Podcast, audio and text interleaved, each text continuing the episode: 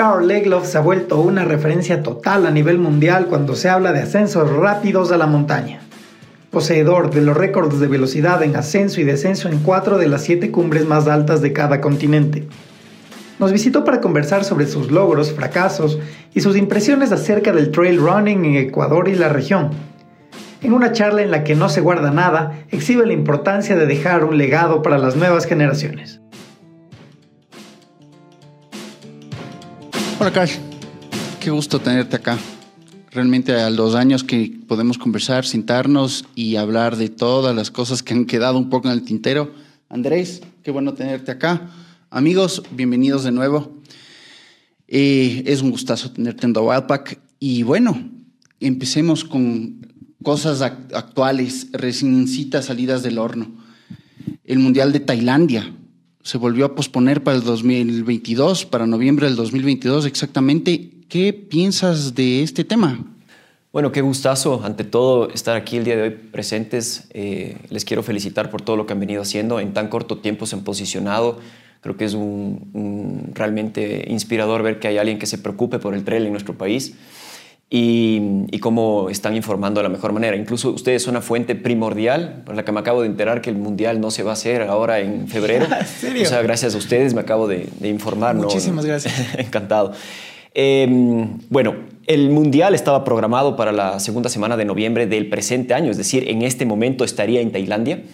Eh, sin embargo, por obvias razones de pandemia, no se va a efectuar el Mundial en Tailandia y se, se pospuso para febrero del 2022 lo cual para mí desde un inicio fue una fecha que era incomprensible, dado que en Europa están en plena pretemporada y nieve, la gente está descansando, muchos están practicando el esquimo, que es el, esquí de, travesía, de velocidad, de montaña, que es prácticamente un deporte que ya está aprobado para, para las próximas Olimpiadas. Entonces, muchos atletas hacen este, esta bipolaridad ¿no? de, deportes, de, polideportividad, perdón, de tener tanto trail como esquí en, en, temporada. Entonces, no tenía lógica que lo hagan en febrero, por más de que la pandemia lo habría permitido. En este caso, se volvió a postergar para noviembre eh, con la excusa de la pandemia. Y noviembre igual es una fecha compleja porque muchos atletas ya terminan nuevamente temporada en septiembre, en octubre.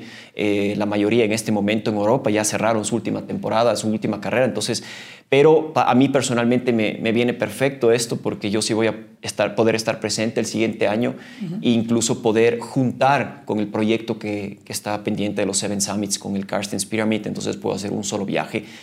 Eh, algo que me parece espectacular del Mundial es que por primera vez están juntando muchas federaciones para dar ese primer paso importantísimo de que sea un deporte olímpico. Tal vez yo ya no lo llegue a vivir, pero las siguientes generaciones sí, que llegue a ser el trail eh, eh, olímpico es un sueño. Me encantaría estar presente algún día en las Olimpiadas. Creo que eso es algo que, ¿qué atleta no quiere?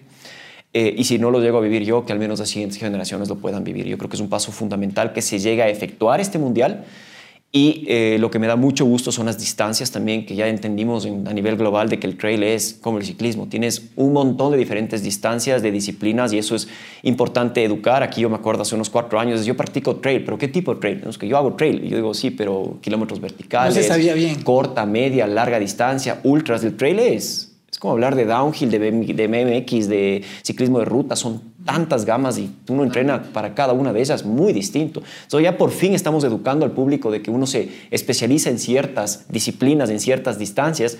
Y la pregunta del millón siempre es como que, Carl, ¿por qué no vas a correr el UTMB? Porque no es lo mío. Entonces, a, partir del Mundial realmente hay distancias que me, me, quedan muy bien a mí, que va a haber justamente el kilómetro vertical y los 40, que yo estoy seguro que los 40 eh, no me quiero adelantar, pero va a ser la distancia olímpica, porque estamos hablando de la maratón de montaña, estamos hablando de, una distancia homologada con 2.800 metros positivos, plus, menos, eh, que eso se realmente el paso inicial lo dio España, de organizar muchas carreras que tengan esta distancia y esta altimetría como Segama, eh, o como el mismísimo Pikes Peak. son muchas, muchas carreras que han cambiado su ruta para homologarla de esta manera. Entonces, mi mi opinión sobre el Mundial es que me hace feliz que lo hayan movido para noviembre y no para febrero porque no habría podido participar. ¿Y cómo ves a las elecciones sudamericanas para este reto? Bueno, yo pienso que hay mucho que hacer. hay muchísimo que hacer, no solamente a nivel del Ecuador, a nivel, a nivel continental, a nivel, región. A, nivel regional. Yo creo que estamos, estoy seguro que hay muchos países que ni siquiera tienen una selección. Eh, y bueno, y ahí nace la controversia. ¿Qué, qué, qué apoyo existe del gobierno? Absolutamente nulo.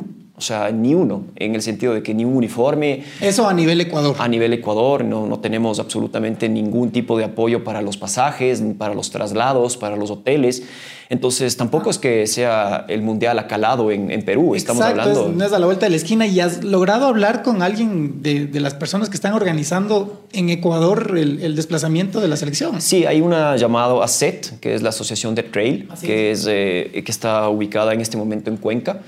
Eh, ellos también están iniciándose con esta responsabilidad de crear por primera vez una selección, primera vez que iría una selección clasificada. Anteriores años han ido los que pudieron ir, es decir, no había como que un selectivo pronunciado. Este año hubo un selectivo, está claro, las personas que van en las diferentes distancias, aquellos que incluso ganaron en diferentes distancias pueden escoger qué distancia ir, como el caso de Marcelo Olivo. Eh, él podría escoger irse en la larga, en la corta o incluso en el kilómetro vertical, que en el kilómetro vertical particularmente no hubo un selectivo. Eh, prácticamente los que van al kilómetro vertical son los que han tenido una trayectoria en los kilómetros verticales. Entonces están, están postulados o sugeridos tres atletas. Y bueno. Estás, estás tú, el Oscar y Joaquín. Los otros tres, que realmente para mí el kilómetro vertical, por más de que ya tenga algunos años encima, es casi mi distancia favorita. Es lo que mejor me ha ido a mí como un velocista de montaña. Entonces, por ahí a mí me gustaría correr el vertical y los 42. Ahora, no hay apoyo, ha habido un acercamiento de la federación, sí, pero realmente hay mucho por hacer, mucho. Empezando por, por realmente apadrinarse de estos atletas y ayudarlos a ellos a que, se puedan, a que puedan viajar, que se puedan trasladar, a que no generen costos. No somos futbolistas que pedimos un salario para podernos ir o un presupuesto para podernos ir, pero al menos que se te cubran los gastos para representar a tu país. Al menos en mi caso, yo, dejo dos hijos, a mi esposa aquí en casa, entonces es temporada altísima de trabajo en donde estoy dejando el trabajo para poder ir a representar al Ecuador. Entonces lo mínimo que esperas es al menos no generar gastos, ¿no? Y eso es lo que yo espero. O sea, mi, mi postura en esto es yo representaré al Ecuador siempre y cuando los gastos sean cubiertos. Es decir, según tu visión y tu experiencia, si se daba en febrero el Mundial, ¿qué pasaba con la selección de Ecuador? Bueno, en, en febrero yo ya había eh, hablado con la federación en donde yo no, yo no habría participado porque justamente les puse este, este escenario, ¿no? Yo estoy yéndome a guiar a la Concagua, que es mi fuente de trabajo. Con lo que yo gano en la Concagua pago el arriendo todo el año y dejar esta fuente de trabajo para yo meter plata para ir a representar a mi país, eh, no entra en discusión en qué necesidad tiene mi familia. Entonces, a mí, para mí estuvo muy claro que es el mes que más trabajo tengo, febrero, porque todos los años trabajo en Argentina y yo no podía trasladarme.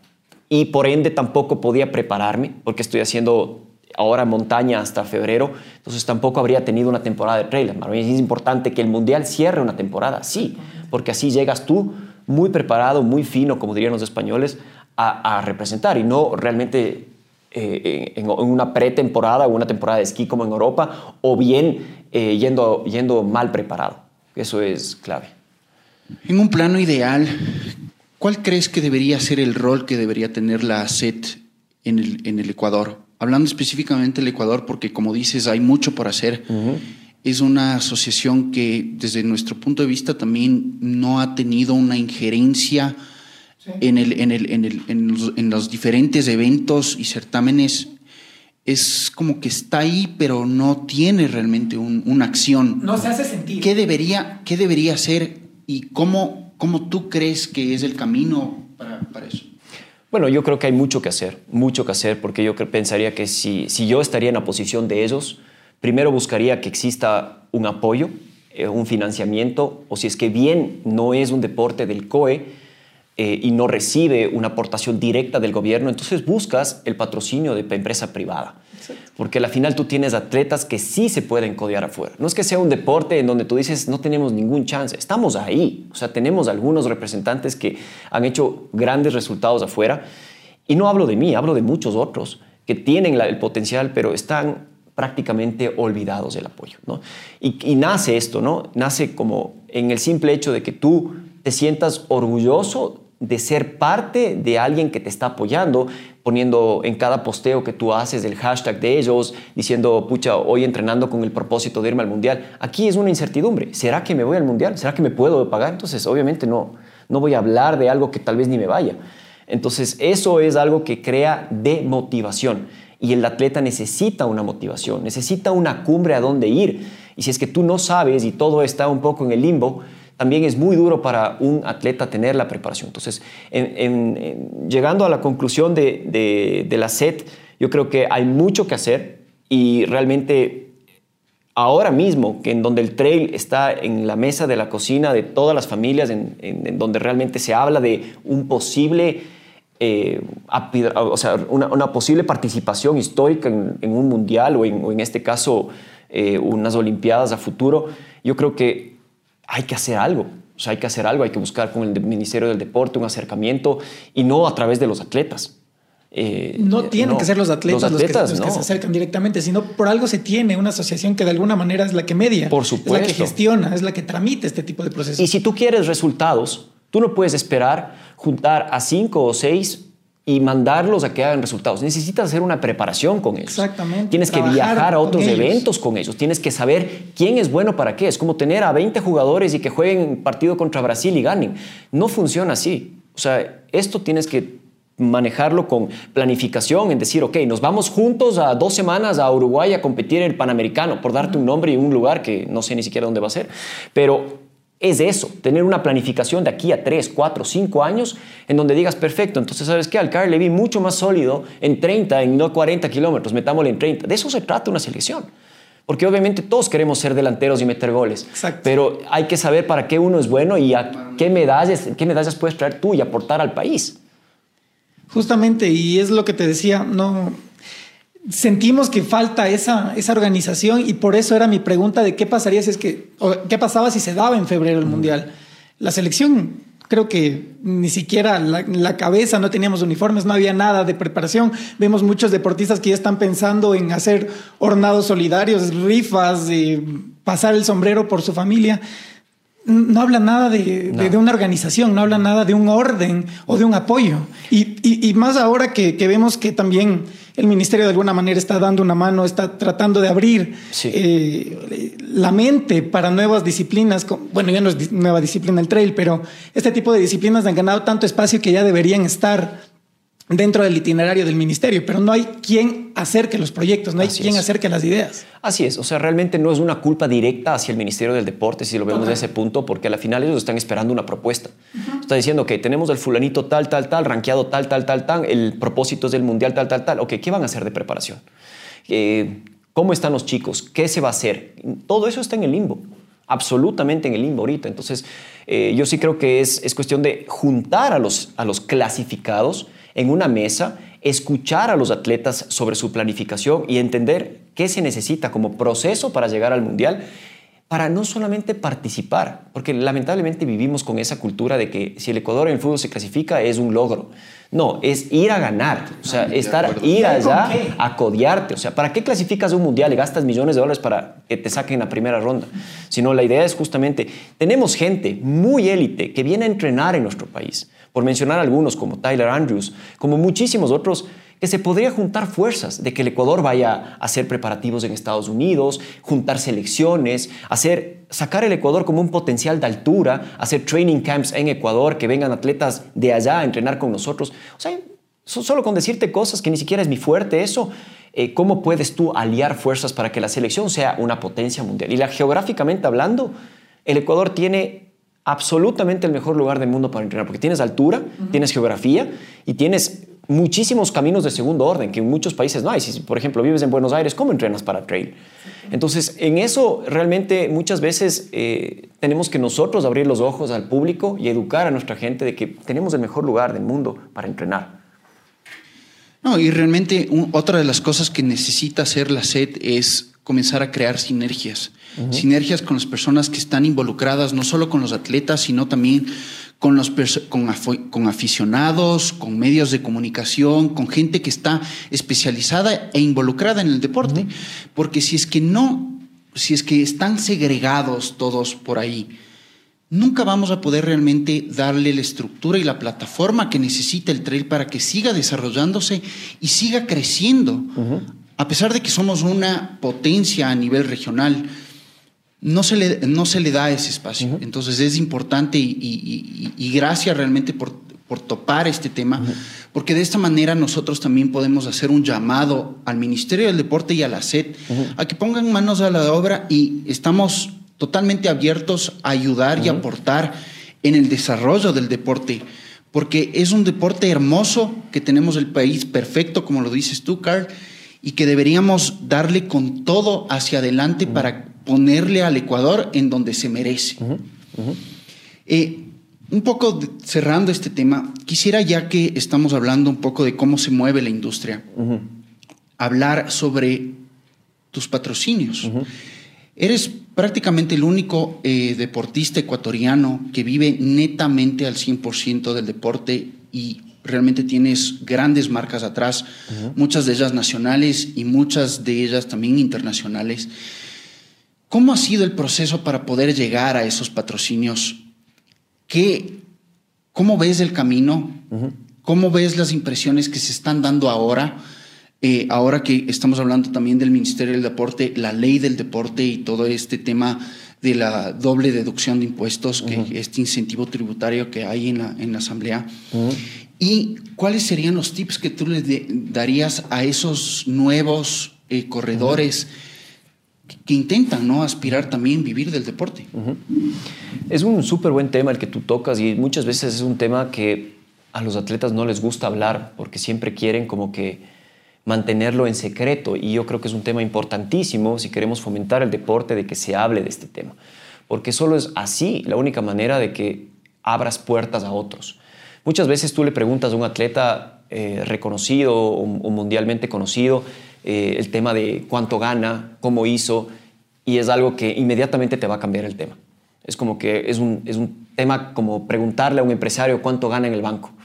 Entonces, eso es un tema que a mí me parece que no hay que esconderse, hay que hablarlo, eh, porque solo la transparencia va a ayudar a, otros. El consejo que yo doy, yo tengo 40 años, yo vivo desde cuatro años del deporte, es decir, ya viejo. Me habría encantado poder estar en la posición que estoy ahora cuando tenía 25, cuando tenía 26 y no, no encontraba ni el financiamiento para pagarme un pasaje o para poder representar a mi país o para poder viajar a, incluso tengo historias de correr los mundiales de ciclismo eh, de, una manera que ahora me da gracia porque ni siquiera pudimos llevar una delegación y no nos pudieron ni siquiera ayudar en el abastecimiento y nosotros recogíamos la comida de que otros votaban porque no teníamos nadie que nos dé la comida y oficialmente necesitabas una delegación que te dé de comer en los abastecimientos, no podía ser el público.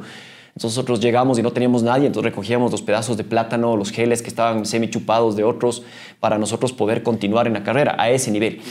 Entonces, a mí me curtió mucho eso, porque yo en ese, en ese entonces yo no entendía, yo no entendía ni un poco eh, por qué no había apoyo y entiendo que el apoyo va a la mano de la imagen y tú creas tu imagen con el tiempo y a veces el tiempo pasa y a veces llegas a desesperarte, ¿no? Y dices, pero yo gané y pucha, y le gané a este y gané esta carrera y ya, deme en plata. Pero muchas veces el atleta llega a financiar su, su vida deportiva cuando ya está culminando su carrera deportiva. Casos de Jefferson Pérez, casos de Iván Vallejo, casos de muchísimos ecuatorianos que las marcas se llegan a, sentir también beneficiados mutuamente de que ya tiene una, una, imagen pública, de que es una persona reconocida, que sea lo que sea que hace, va a generar contenido. Entonces, mi mensaje que yo le doy a los jóvenes es que primero se dejen asesorar de una persona profesional que te ayude a llegar a esos auspiciantes, que no, no es simplemente el, el, postear cualquier cosa en redes. Hoy por hoy eh, eres una imagen en redes, todo lo que tú publiques, la gente se hace la idea de cómo eres a partir de lo que tú publicas.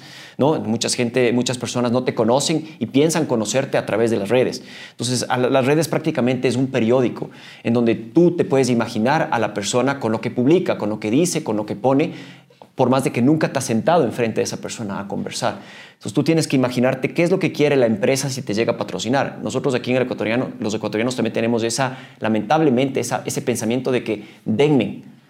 Y no es denme, es dar y recibir.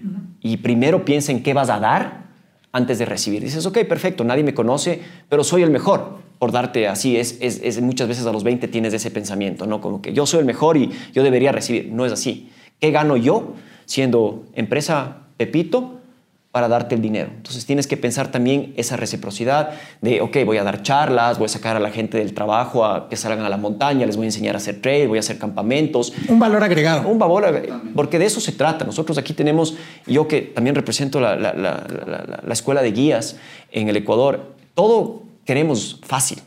Y no es así. Tú también aporta. O sea, tú también pon algo, incluso da más de lo que vas a recibir. A veces te sientes menospreciado, pero eso es en todo. Tú tienes que empezar con poco, sí, a veces tal vez empieces con que te regalen un par de gafas o te regalen ciertas cosas. No, pero es que el fulanito que le gané el fin de semana, pucha, el man tiene sueldo. Sí, pero él lleva corriendo 20 años. No se trata de un resultado, se trata de una trayectoria, se trata de una imagen y eso es varios años. O sea, a mí personalmente ahora, como te digo, a los 40 años, ¿puedo vivir del deporte? Sí, puedo vivir del deporte. Sin embargo, nunca, nunca puse todos los huevos en una canasta. Es decir, jamás pensé que iba a llegar a este momento y nunca aposté a este momento. Es como que habría puesto todo el dinero al último juego en la mesa en un casino en Las Vegas. O me la jugaba o me quedaba sin familia y sin nada. Entonces, nunca llegué a, a, jugar el último juego. Es decir, me ganaba el dinero de otras maneras, guiando, abriendo mi propia empresa. Y fui jalando una empresa de turismo que sí, ahora me quita mucho tiempo, sí, pero gracias a Dios tengo eso. Si mañana me enfermo, mañana me lesiono, mañana ya no puedo participar, no, no, no es que se, se acaba todo, tienes algo más. Y yo creo que el miedo de muchos futbolistas, por ejemplo, es, ¿qué pasa cuando yo deje de jugar fútbol? Nunca terminé el colegio, nunca me fui a la universidad, nunca creé algo al lado del deporte y tú tienes ese pavor de retirarte porque sabes, ni siquiera sabes cómo administrar lo que has ganado. Entonces, para mi punto de vista, yo llegué de hacer un hobby, una profesión, y esa profesión es únicamente un suplemento a mi vida ordinaria de todos los días, que es manejar agencias, manejar una agencia de turismo, vender tours de montaña. Y yo, yo entiendo como padre la importancia de enseñar eso a mi hijo, porque es lo que muchas veces como patrocinado piensas de que los atletas tienen todo el tiempo del mundo para entrenar y, que yo, yo quisiera ya ser un atleta. Al lado de un atleta, si tú tienes una marca, tienes una responsabilidad. Es como si ellos te están dando un trabajo, ¿sí? Entonces, tú eres un producto y el producto tiene que rendir. Si es que nadie compra el producto en percha, marcha el producto. Es muy simple. Entonces, si es que tú, por ejemplo, tienes un contrato con una marca, la marca dice, ok, para no rozar con otra marca, nuestro objetivo es que hagas esto. Y ahí tienes otra marca que dice, no quiero rozar con otra marca, yo quiero que hagas esto. Entonces, tú tienes que todos, todas esas ideas ponerla en un solo papel, en una sola temporada. Entonces no es fácil, porque tú dices, ok, perfecto, eh, el Carl es un speed climber, pero le veo compitiendo en trail y también veo guiando todo el tiempo. Eh, es porque cada marca quiere su protagonismo y cada marca no quiere rozar con la otra. Entonces es difícil juntar una temporada que se vea atléticamente beneficiada del atleta. Es decir, que tú puedas llegar a tu máximo potencial en algo. ¿Me hago entender? Entonces yo siempre digo, es importantísimo dejarte asesorar por gente que sabe, dejarte asesorar por los mismos atletas y no desesperarte. Subrayo eso, no desesperarte. La desesperación lleva a que tengas 50 marcas que te regalan algo, pero resulta que tienes 50 compromisos y tienes que postear para 50 marcas y vas a salir en el Facebook como una percha. Es decir, el tipo ayer salió poniendo, hablando de las gafas, mañana habló sacando los zapatos, mañana está hablando del desayuno y al final no es él es alguien que... Es una marca. Es una marca, es como filmar una percha en el Supermaxi. Entonces, el atleta tiene que, si tú te fijas en los atletas reconocidos, pongamos el, gran ejemplo de, de, mi amigo Kilian Jornet, en donde tú ves que él nunca va a hablar de un producto. Él solo habla de, entrenamientos, de preparaciones. Eso es a lo que queremos llegar. Habla desde su experiencia. Es su experiencia, no habla de las marcas, porque las marcas que le patrocinan a él ya saben que cuentan con él en otras cosas que él no tiene que a través de sus redes publicar. Es decir, si Mercedes o si es que cualquier marca le, patrocina a él, ellos tendrán eh, su momento con el atleta, pero no tienes que tú estar generando ese contenido porque es chancho. O sea, ya no es, ya no es orgánico. No, yo creo que ningún atleta quiere pararse y póngase el champú, yo que soy calvo, no, sí, póngase el champú. ya no es, ya pasamos de esa época. Sí, tal cual. Y bueno, de aquí, ¿cómo ves el futuro del deporte, de los deportes outdoors en el, en el, en el país y cómo ves tu futuro? Bueno, antes de responder tu pregunta, quedó la pregunta de la doble deducibilidad, que es importantísima. sí, también, perdón, cierto. discúlpame. No, no, tranquilo. Esto es, y le agradezco muchísimo a, a- a la campaña que han hecho, porque eso abre puertas a las nuevas generaciones. Sin duda abre muchas, muchas puertas. Incluso las marcas, hoy por hoy, eh, te piden que ya tengas este convenio con el gobierno para poder renovar tu contrato. Es decir, si tú no has hecho el acercamiento con la doble deducibilidad, muchas marcas se niegan a renovarte un contrato. Dicen, a nosotros nos conviene para deducirlo eso los impuestos. Entonces, ¿es algo bueno? Sí, por supuesto. Est- ¿Estamos dando un paso importante? Sí. Ahora, lo más justo fuese que se reconozca el mérito deportivo antes que la imagen. En eso es un tema que podemos hablar. Pero, pero se pueden juntar la- los Se puede también. juntar totalmente, pero para mi punto de vista, si yo me siento en un escritorio y voy a evaluar quienes mandan a carpeta, no me Tiene gustaría que ser el desempeño por encima de la imagen. Absolutamente, que, claro que se, sí, queda, se queda hoy por hoy en el olvido.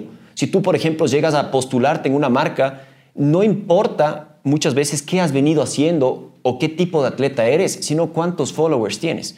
Entonces, llega, llegas a codearte por un, por un auspicio muchas veces con gente que ni siquiera es deportista élite. Entonces, que la verdad es que tú podrías dejar de hacer deporte y solo manejar tus redes. Entonces, a ese punto hemos llegado en el deporte, que, que muchas veces te comparan con, con, con personas que se dedican tiempo completo a sacar la linda foto para Instagram porque tienen maravillosos followers, sin criticar cada uno en, en, en- en su mundo, pero Europa ya dio ese paso.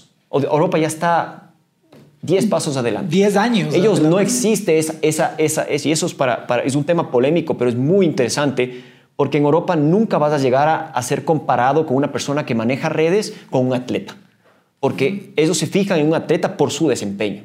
Y claro, te piden que manejes redes, por es supuesto. mucho más factible que un deportista élite que tenga logros Así es. aprenda a manejar sus redes de una forma apropiada para que las marcas lo regresen a ver. Así y es es. lo que tú propones. Totalmente, totalmente. O sea, yo creo que va un poco de la mano y, y esta doble deducibilidad, sin duda, es, es un gran paso que ha hecho. Oja- Ojalá se. Ya, ya está aprobada. Eh, justamente yo estoy llenando ahora mismo la solicitud porque también nosotros que ya tenemos empresas privadas y todo, igual lo tienes que hacer, como te decía, para renovar los contratos. ¿Y cuál ha sido eh, básicamente ese impulso o ese cambio que tú has visto previo a, este, a la doble deducción de impuestos? Ahora, ¿ves una apertura mayor de las, de las marcas? Eh, ¿Ves realmente eh, que hay deportistas que están armando eh, básicamente proyectos y perfiles mucho más elaborados y mucho más apetecibles, no solo dejando a un lado la parte comercial, sino también en la parte, en la parte deportiva, ¿o no? Yo personalmente, en este momento, no he visto ningún cambio. Sé que muchos atletas están postulando para esto, entonces yo creo que los cambios los vamos a ver el siguiente año. Eh, sé que las, las intenciones son enormes, sé que el gobierno está con esa intención de dar camino a todos, es decir, escuchar a todos, lo cual antes no se escuchaba. Si tú ibas antes a pedir a que alguien se reúna contigo, te cerraban la puerta. Yo creo que a partir de que ahora sea virtual y tú postules todo a través de, un- de una solicitud, eh, abre puertas. Ahora, yo creo que este cambio se va a dar para, el- para un futuro mediano, no cercano. Es No va a decir, ser inmediato. no, porque ¿qué es lo que quiere la empresa? Yo también manejo una empresa. Tú quieres ver si es que, si es que realmente es rentable tener a través de un atleta eh, una imagen. Porque antes no, no se le apostaba al atleta, o no se le apostaba a un deportista, apostabas más de tal vez en un proyecto social, o, o ahora que está de moda todo el tema del ecosistema, apostarle a un proyecto ecológico. Eh, todo eso le apostabas más que a un atleta. Porque decías, "Ah, la repercusión se va a mover más, eh, va a tener un mejor nombre. Entonces, primero tenemos que probar, tenemos que probar. Y yo creo que sí, es el camino, sí, pero lo vamos a ver en uno, dos, tal vez en cinco años eh, más adelante. Justamente a eso iba mi pregunta anterior. ¿Y cómo ves tú el futuro del deporte en el Ecuador y en la región? Porque no solamente nos centremos en, en Ecuador, porque vemos que España, eh, Italia, Francia nos llevan 20, 30 años de diferencia en el tema sponsoring, en el tema deporte, en el tema entrenamientos. ¿Cómo le ves al deporte ecuatoriano a nivel global? Eh, o al nivel, perdón, al, deporte regional a nivel global de aquí en unos cuantos años más? Es muy fácil de responder esta pregunta. ¿Por qué te digo esto? Porque siempre el, el continente primer mundo nos va a llevar años eh, en planificación, en marketing, en organización, en todo esto. Sin embargo, eso no debería ser una referencia para el Ecuador. Y, con, y con, la tecnología también las brechas se acortan. Exacto. Puedes aprender mucho más rápido. Lo que tú tienes que ver a la final del día es qué deportes están creciendo exponencialmente. O sea, qué, qué deportes están mandando eh, no solamente están creciendo exponencialmente, es decir, cuántos, cuántos niños de 100 están practicando trail. Caso Estoy seguro que muchísimos de ellos eh, antes ni sabían lo que era el trail, entonces está generando una, un cambio en nuestra, en nuestra generación de que el Ecuador no solo es fútbol, eso uno. Y dos, eh, tú tienes que ver cuántos de estos chicos se pueden codear afuera y no esperar hasta que ellos traigan una medalla para que sea rentable auspiciar a esa persona, sino ayudarles en el proceso. ¿Qué es lo que pasó contigo? Que lamentablemente es una cruda realidad de nuestro país. Si es que tú no traes una medalla, no te van a apoyar. No te regresan a ver. Invertir en algo incierto, y lo cual eh, eh, debe ser algo cierto. Pregunta a cualquiera de esas estrellas de afuera, Rafael Nadal, Kilian Jornet, ¿desde qué edad les ayudaron? Desde los 12, 13, 14 años eran partes de las elecciones, viajaban todo el tiempo, tiempo completo pagado y financiado por las diferentes elecciones. Y, te, hablo de el top 100 de los deportistas más famosos del mundo. Empezaron así. No es uno de, un millón que salió bueno, que logró financiar su carrera y cuando era rentable el gobierno le, le empezó a auspiciar. ¿no?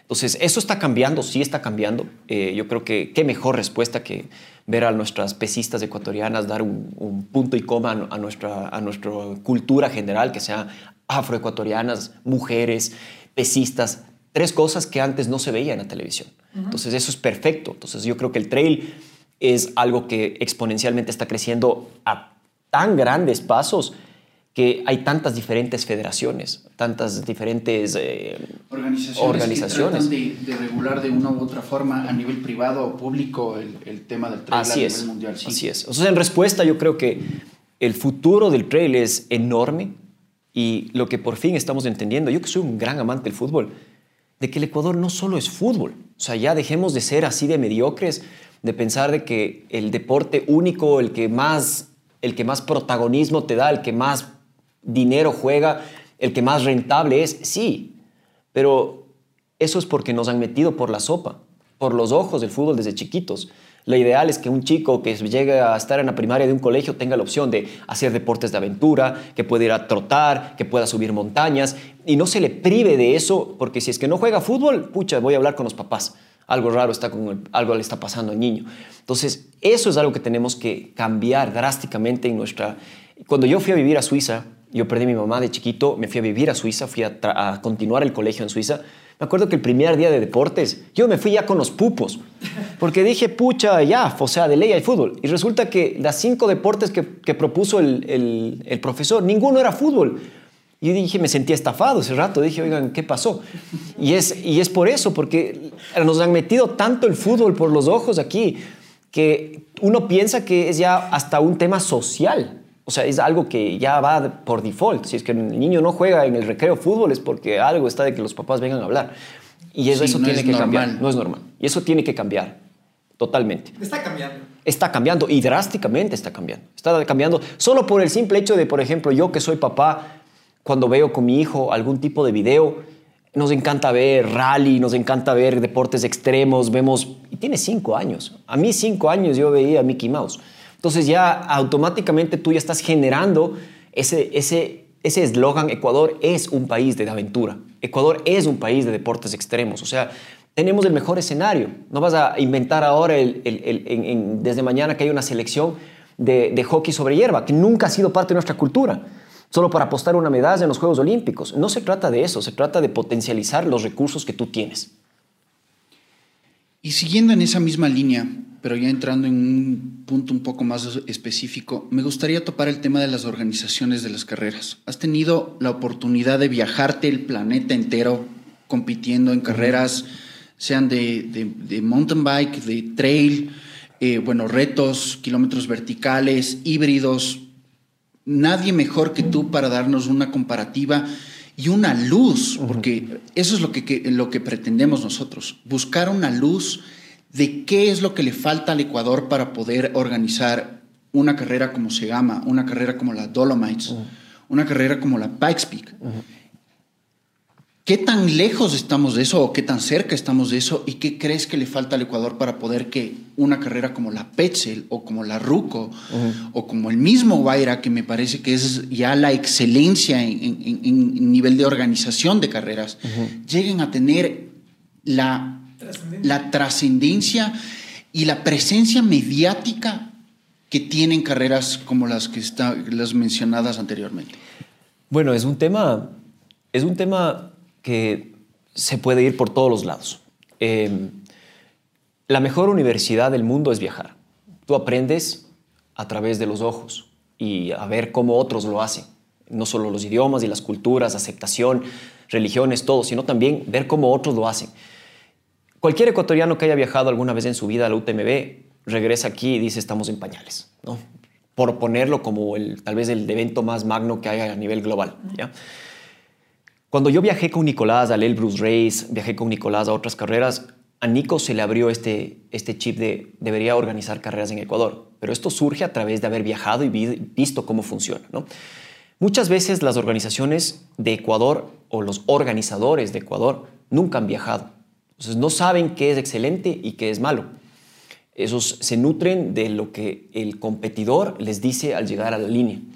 Muchos de los corredores nuevamente nunca han salido del país, lo cual no les culpo, no hay recursos, muchos de ellos eh, no tienen esa realidad de poder salir. Entonces yo creo que el Ecuador está creciendo ampliamente y ahora ves de todas las carreras que tienen chip, que tienen eh, realmente un, cronometraje eh, que se puede seguir en un GPS, que ya no pueden hacer trampa, que ojalá no hagan trampa, sigue habiendo gente que se hace, se hace maneras para hacer trampa todavía. algo que estamos en pañales es que no hay premios económicos, porque así tú, una persona que no tiene los recursos, una persona del campo que viene a correr, no le ve al trail como un deporte porque no está llevando dinero a la casa. Por eso es que todos salen a hacer su vida intentando ser futbolistas, por más de que sea cruel, dejando los estudios y todo, porque no ves un deporte realmente estable o un deporte que te vaya a dar beneficio. Eh, yo sí creo que el Ecuador a comparación de algunos países de, la región, está bastante adelante en organización de eventos, sí.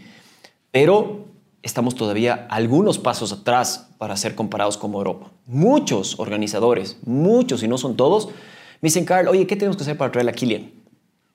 O sea, es lo que muchos me dicen, ¿no? O sea, es como que... Claro, es una pregunta inocente dentro del tema. Exacto. O sea, no te han preguntado, date hablando con... Muchas veces, pásame el contacto, o será que le puedes decir que venga, o qué necesitas. Yo le digo, o sea, no, no quiero hablar en nombre de Kilian, él, él, sabrá responder esta pregunta, pero él ha creado un legado increíble. O sea, él, él es de las pocas personas que puede vivir del deporte sin participar. O sea, prácticamente él podría estar todo el tiempo completo en su casa y es porque él ha llegado a hacer una diferencia enorme. Hay un antes y un después de Kylian, sin duda alguna. Y eso que todavía está en plena edad de romper récords en cualquier tipo de índole.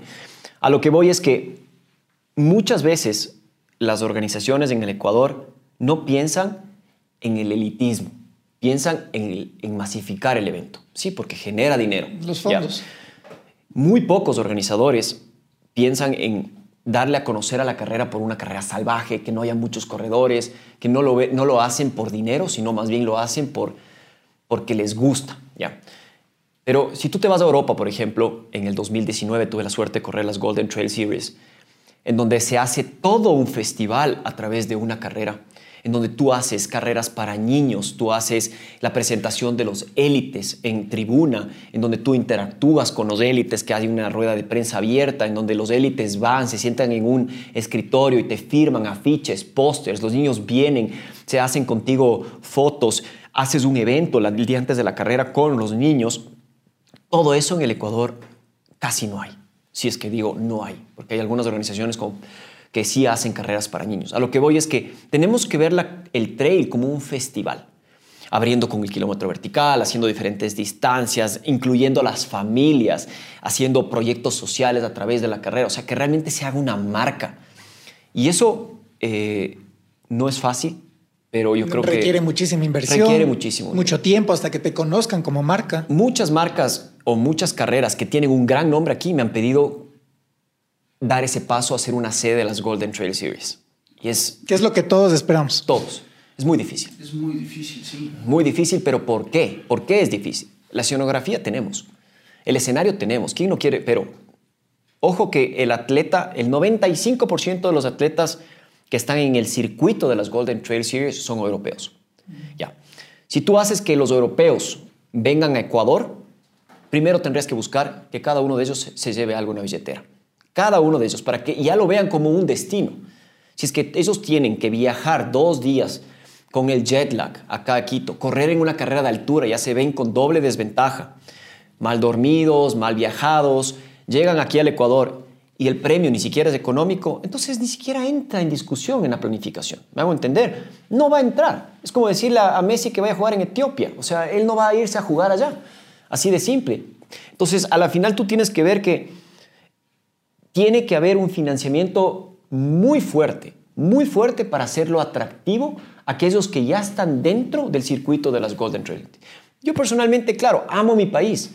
Qué mejor que haya una carrera de Golden Trail pero seamos realistas si es que hay un país en Latinoamérica que se merece una sede de Golden Trail Series, tal vez sería México, que sería más fácil llegar. Y ya lo tiene, ¿no? Ya lo tiene. Ya, ya, tiene una serie nacional, por lo menos de los Golden Trail Series, Exacto. que eso ya abre la puerta para en algún momento ser otra serie Total. internacional. En el Ecuador ni siquiera existe un campeonato nacional, ni siquiera existe válidas nacionales, ni siquiera existe que un atleta corra para una provincia vestido de uniforme de provincia, ni siquiera existe todo eso. Entonces, eh, pensemos primero como, de, como, decimos vulgarmente, piensa primero en tu hogar, cómo lo haces aquí, antes de venderte.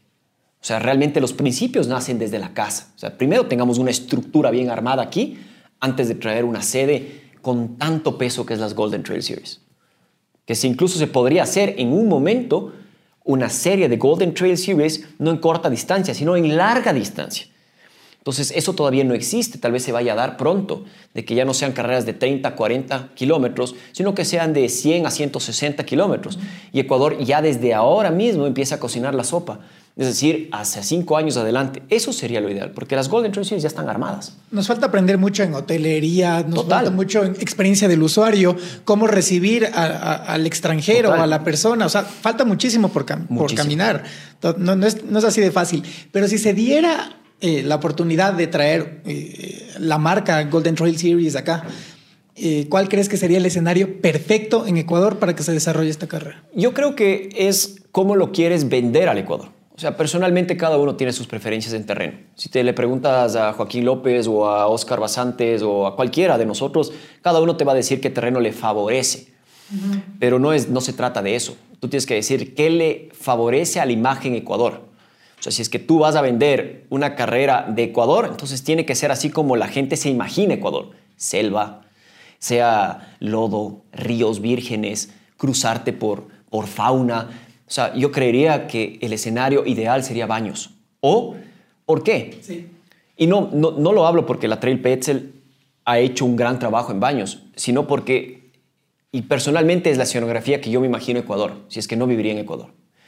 Si es que tú le pones al Cotopaxi, ¿no? El Cotopaxi, todos sabemos que el Cotopaxi es emblemático, automáticamente ¿qué asocias con el Cotopaxi? Altura, ¿me va a ir pese o voy a vomitar? Entonces ya no voy. Yo sería el primer inscrito, pero no se trata de mí. Se trata de cómo los otros 99 de 100 le haces atractivo viajar al Ecuador. Si haces una carrera de altura, sabes que le va a favorecer al latinoamericano y por ende tienes, tienes posibilidades de perder. Y eso ya hace que un europeo diga, ¿para qué me voy a arriesgar?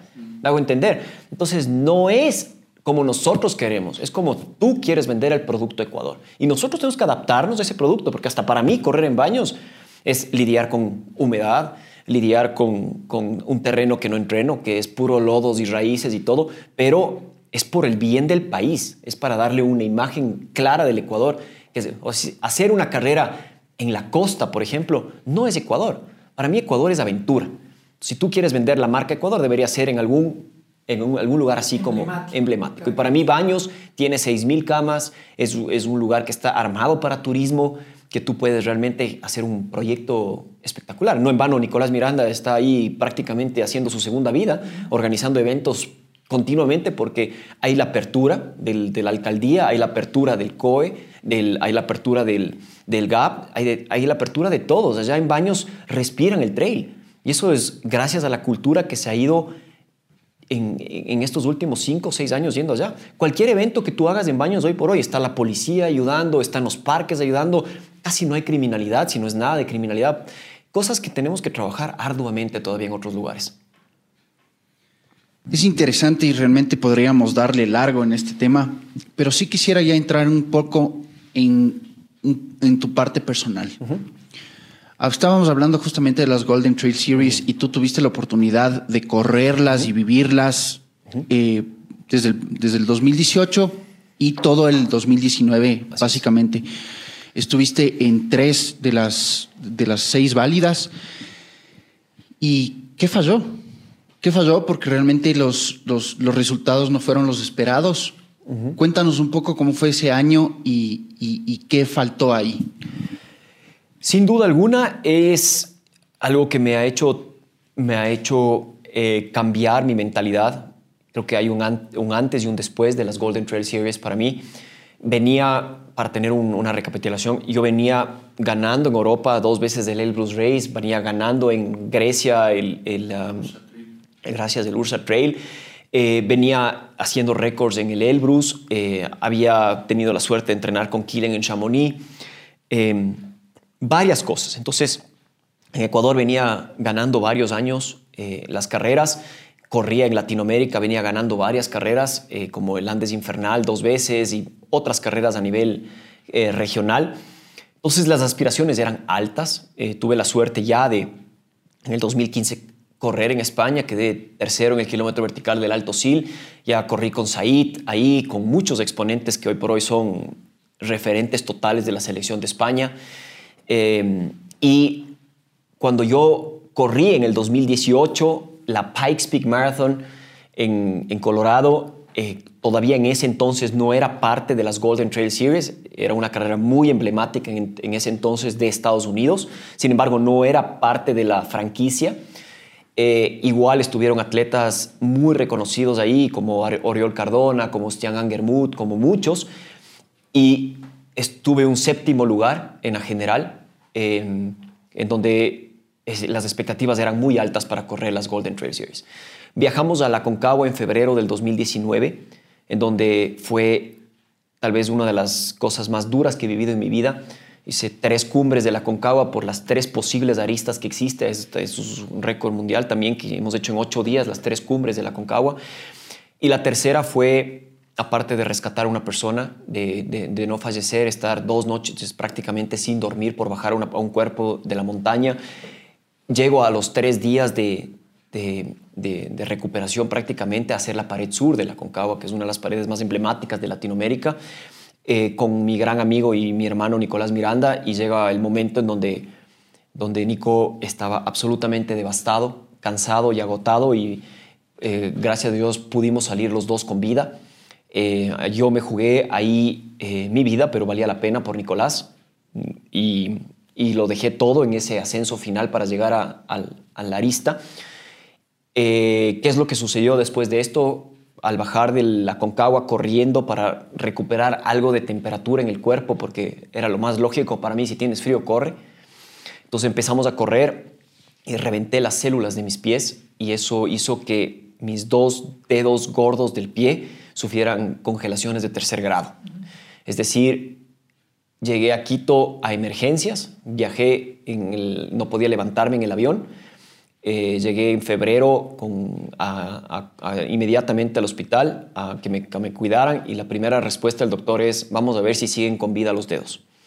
Fueron tal vez los 30 minutos más largos de mi vida cuando entré al, al, al quirófano y me tanteaban como a una mujer embarazada con el scan a ver si es que había algo de pulsaciones dentro de esos dedos y escuchaba atentamente los latidos y decía, cuando dejes de escuchar los latidos, preocúpate porque tenemos que cortarte los dedos.